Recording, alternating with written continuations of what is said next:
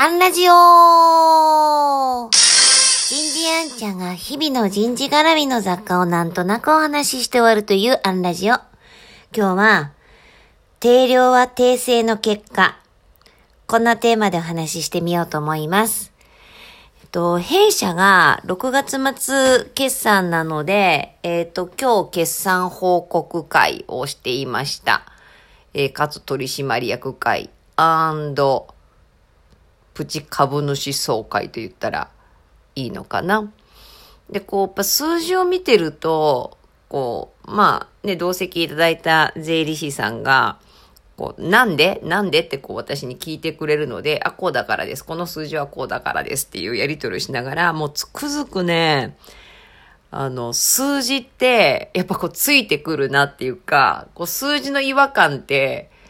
こう、なんか訂正の結果だなっていうのを本当痛感しますね。もう本当、あの、財務とかって絶対数字触れないじゃないですか。不正会計になるから。現場でしか数字って、あの、変えられないなっていうのかな。あの、現場でやったことが結果1年経っても、綺麗に数字で、こう、可視化されるっていう感覚を、あの、毎回やっぱ持ちますね。そういう意味では、あの、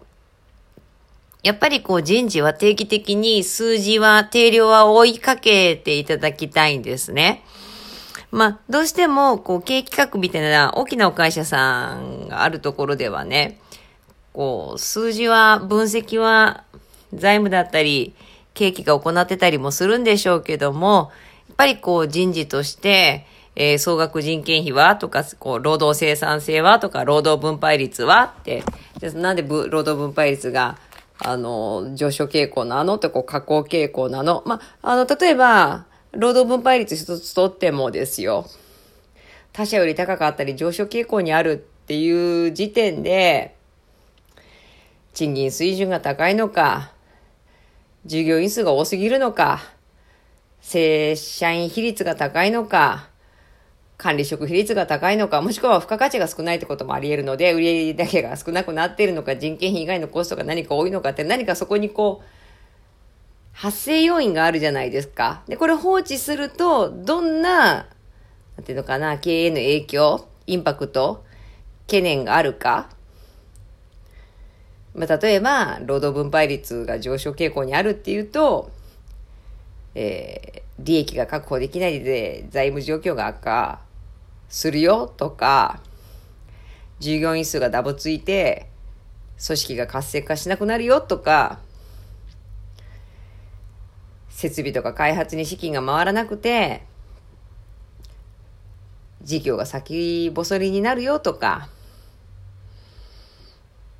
まあ、販売力とかの低下で、売上高も減少してくるよとか、こう、じゃあそっからほっとったらどうなるのって読めるじゃないですか。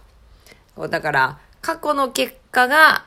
数字であり、この数字からインパクトを考えて次の手を打つ、打ち手を考えるっていう、この、なんていうかな、訂正、定量、また訂正、定量のなんかこう、こんなこう繰り返しっていうんですかね。えちょうど実は明日、えっ、ー、と、人事系のセミナーでもまさにこういう定量分析かつ、人事と財務みたいなお話もさせていただくことになりそうですね。